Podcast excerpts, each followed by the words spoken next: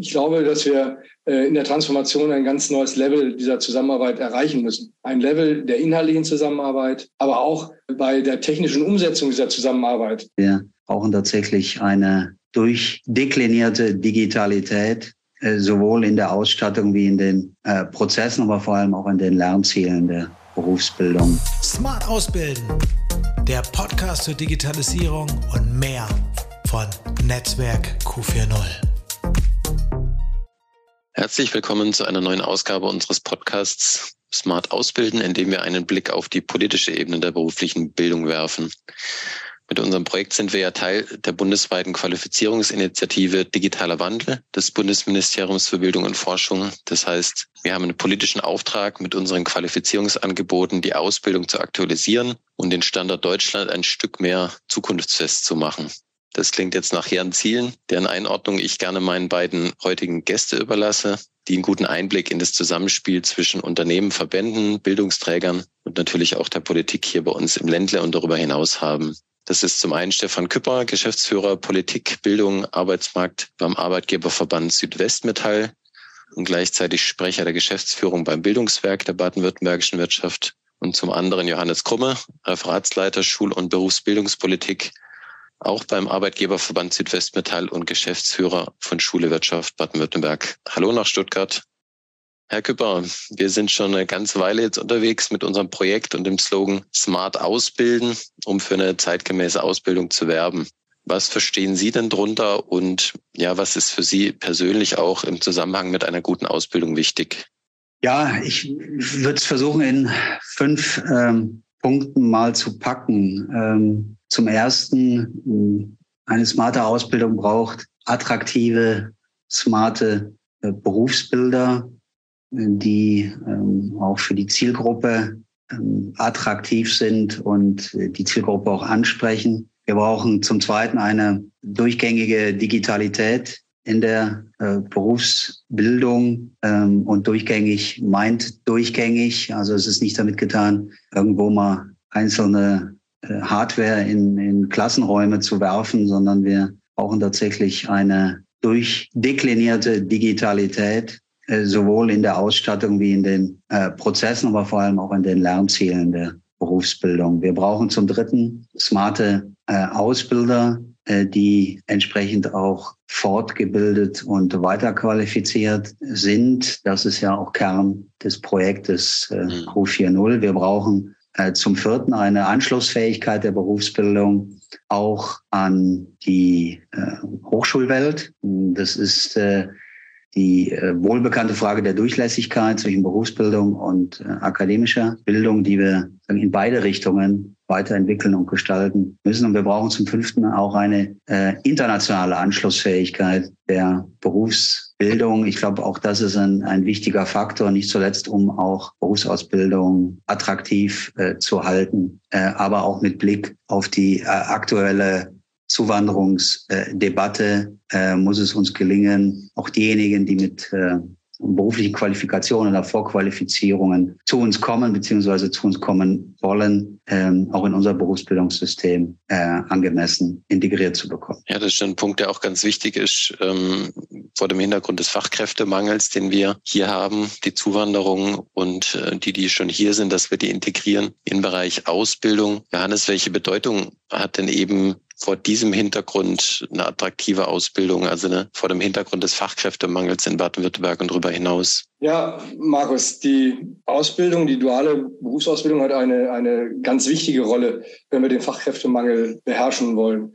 Äh, wir werden es zwar wahrscheinlich nicht allein mit äh, Einheimischen Jugendlichen schaffen. Aber äh, die Ausbildung bildet das Fundament, die Basis für äh, einen soliden Industriestandort äh, Deutschland. Und äh, dafür muss sich, glaube ich, aber auch die Ausbildung noch äh, ein wenig verändern. Äh, so wie wir bisher aufgestellt sind, wird es wahrscheinlich nicht ausreichen, äh, um dem Fachkräftemangel Herr zu werden, um attraktiv genug zu sein für Unternehmen, und äh, für mögliche Auszubildende, für die Jugendlichen. Ähm, ganz konkret meine ich damit, dass wir eine bessere Übersichtlichkeit brauchen äh, in unseren vielfältigen Berufsbildern. Äh, da blickt ja äh, kaum noch einer durch, vor allen Dingen, wenn er sich vorher nicht genau damit beschäftigt hat. Also bessere Übersichtlichkeit, eine, äh, eine leichtere Verständlichkeit. Insgesamt denke ich, brauchen wir schlankere Ausbildungsordnungen, die mehr Flexibilität auch den Betrieben äh, lassen, äh, wenn es darum geht, äh, letztendlich die Entscheidung zu treffen, wo wird später der zukünftige Facharbeiter eingesetzt. Worauf wir allerdings nicht verzichten dürfen, ist, dass wir auch den Änderungen, die jetzt durch die Transformation äh, auf unsere Betriebe zukommen und auch auf unsere gesamte Gesellschaft zukommen, äh, dass wir eine industriemechatronische Grundbildung für alle Berufsbilder in der M&E-Industrie zumindest äh, sicherstellen.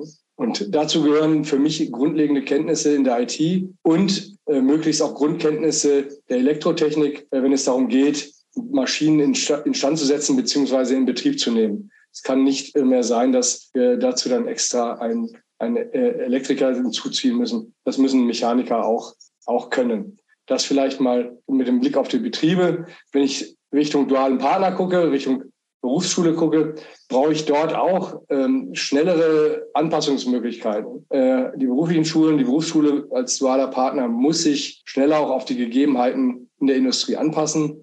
Dazu brauchen wir auch neue Formen der Zusammenarbeit. Äh, und ich könnte mir gut vorstellen, dass sich die, die beruflichen Schulen vor allen Dingen in den ersten Ausbildungsjahren auch stärker auf das Thema Grundbildung fokussieren. Ein Thema, das dann Ressourcen freischaffen würde in den Betrieben für die äh, Spezialisierung, die man dort hat. Und zu guter Letzt, denke ich, müssen wir auch ins Prüfungswesen rangehen, um unsere Ausbildung attraktiv zu halten weil ähm, die müssen flexibler werden, die müssen stärker am Lernfortschritt orientiert sein. Und äh, ob wir diese starren Prüfungen im Halbjahresrhythmus so noch äh, auf lange Sicht aufrechterhalten können, äh, da bin ich mir nicht sicher. Ja, das sind wirklich einige Punkte und das klingt nach einer wirklich großen Veränderung und auch nach einem großen Veränderungsdruck, den man spürt, den die Unternehmen spüren äh, und die die ja, Maßnahmen sozusagen daraus ableiten. Ja, welche weitere Transformation, Herr Küpper, steht denn den Unternehmen bevor in Bezug auf die Außenweiterbildung? Und was tut eigentlich die Politik dafür, um gute Rahmenbedingungen zu schaffen? Ja, wir merken natürlich, dass der demografische äh, Wandel mit der Alterung äh, der Bevölkerung und der Schrumpfung des Erwerbspersonenpotenzials jetzt beginnt zunehmend durchzuschlagen. Fachkräfte aller Orten gesucht, in allen Branchen, äh, Unternehmensgrößen, Berufsbildern, ähm, Ausbildungsplätze, die nicht besetzt werden können. Ähm, der, die Jahrgänge äh, unter 25 Jahre ähm, haben ein Drittel geringere Kopfstärke als die Jahrgänge über 45 Jahre. Ähm, das äh, zeigt die Dimension der Herausforderung, vor der wir stehen. Und darauf müssen sich natürlich alle Betriebe einrichten. Ähm, heißt, äh, dass sie auch mit äh, weiter wachsender Heterogenität äh, umzugehen haben in den Bewerbungsstrukturen bei den Bewerberinnen und äh, Bewerbern. Wir hatten es ja eben schon auch das Thema internationale Anschlussfähigkeit, die bedeu wachsende Bedeutung der Zuwanderung. Ähm, da passiert ja gerade im politischen Raum auch einiges. Äh, die weitere Flexibilisierung soll ja auch vorbereitet werden in der Gesetzgebung. Äh, auch das bringt natürlich Diversität und Heterogenität nochmal zusätzlich rein. Also auch da müssen sich Unternehmen äh, mit beschäftigen. Aber positiv gesprochen, wir sollten alles dafür tun, dass wir eben auch für die Berufsausbildung das Thema Zuwanderung erschließen wir haben aktuell 11.500 unbesetzte Ausbildungsplätze in Baden-Württemberg. Äh, das äh, ist äh, ein großer, enormer Wert und es ist absehbar, dass wir auf lange Perspektive hin unsere Ausbildungsplätze nicht alleine mit inländischen Bewerbern und Bewerbern besetzen werden können. Mit Blick auf die Politik ist natürlich die klare Erwartung, wir hatten es ja eben auch schon bei Johannes Krumme, dass wir starke Berufsschulen als Partner brauchen. Und das ist zunächst mal die primäre Verantwortung, sagen auch der Politik, auch der Landespolitik in ihrer Zuständigkeit für die äh, beruflichen Schulen, dass äh,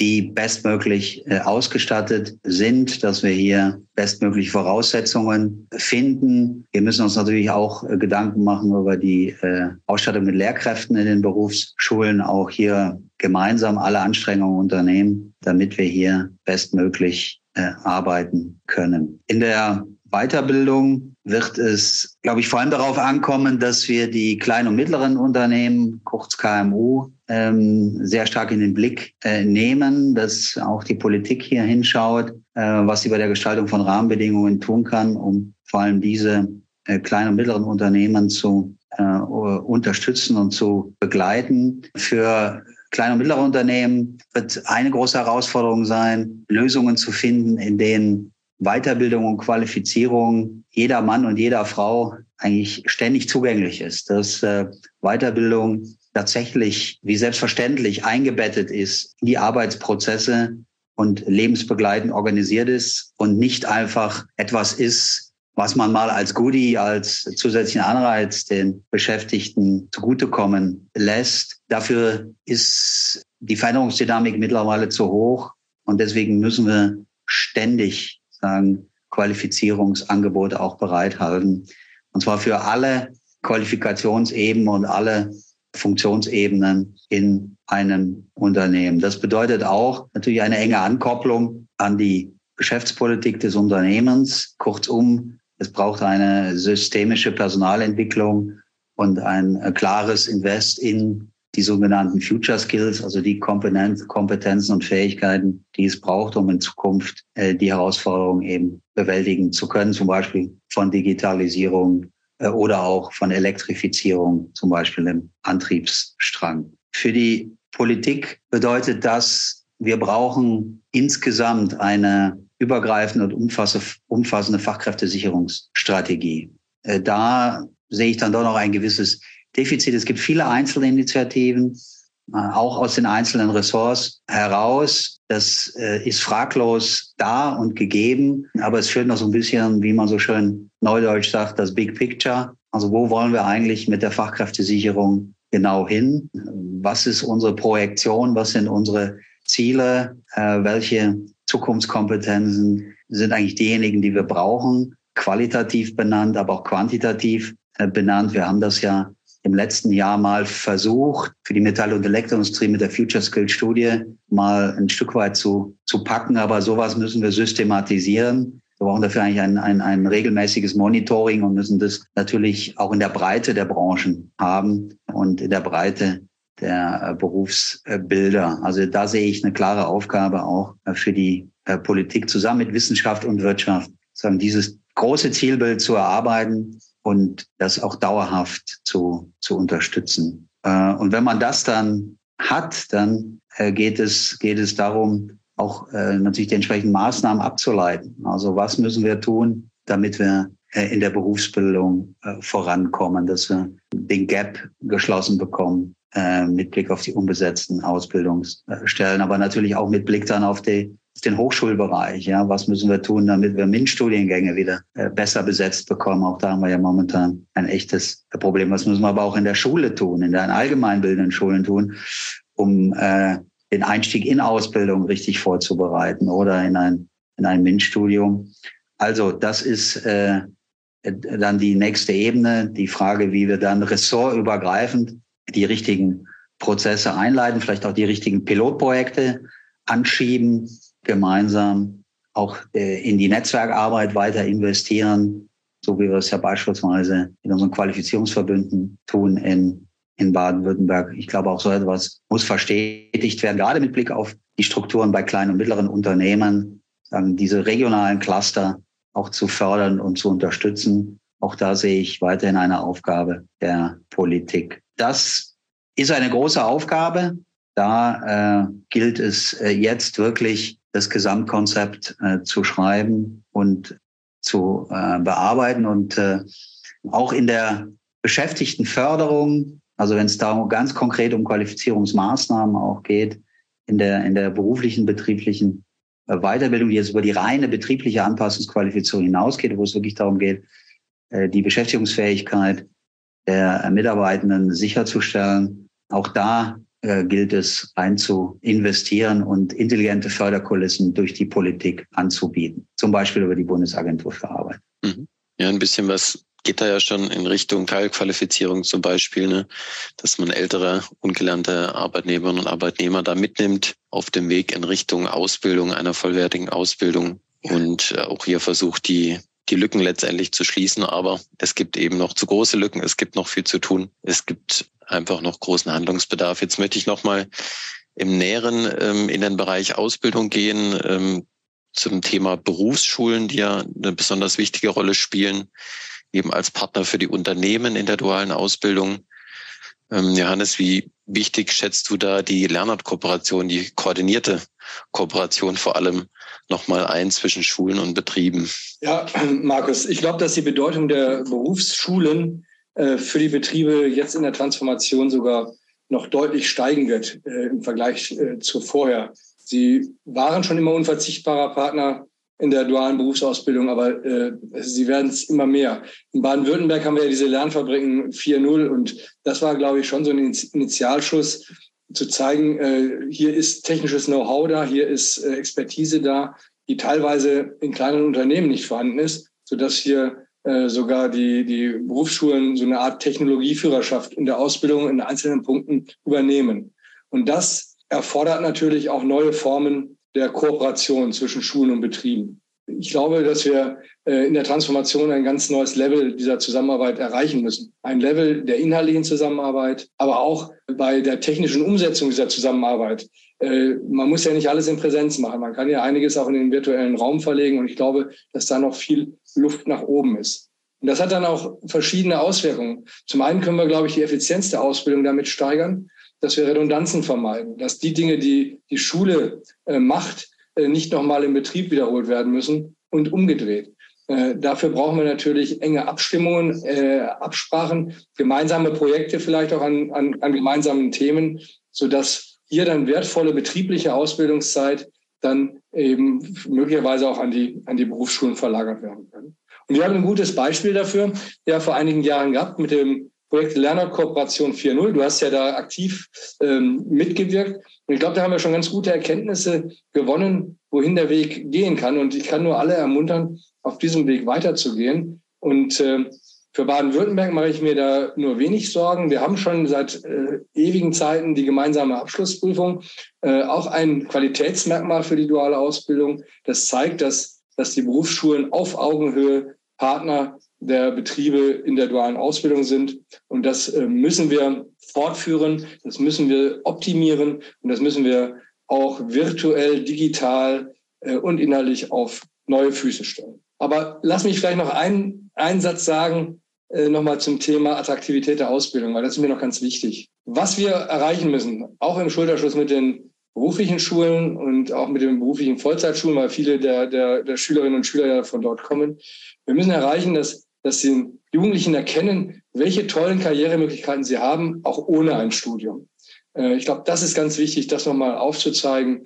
Eine Ausbildung ist der Einstieg in eine vielfältige Karrieremöglichkeit, die einem akademischen Studium nichts nachsteht, aber sogar auch äh, sogar zu einem Studium führen kann, wenn entsprechende Begabungen da sind. Das vielleicht noch so als Ergänzung zum Thema Attraktivität der Ausbildung. Ja, vielen Dank an unsere beiden Experten heute hier im Podcast. Wir haben jetzt einige Themen in den Fokus gerückt, ähm, von Smart Ausbilden über den Fachkräftebedarf bis hin zu den Berufsschulen. Vielen Dank an dieser Stelle. Wir sind schon wieder am Ende unseres Podcasts angelangt, äh, bei dem es um den Wandel in der Aus- und Weiterbildung ging.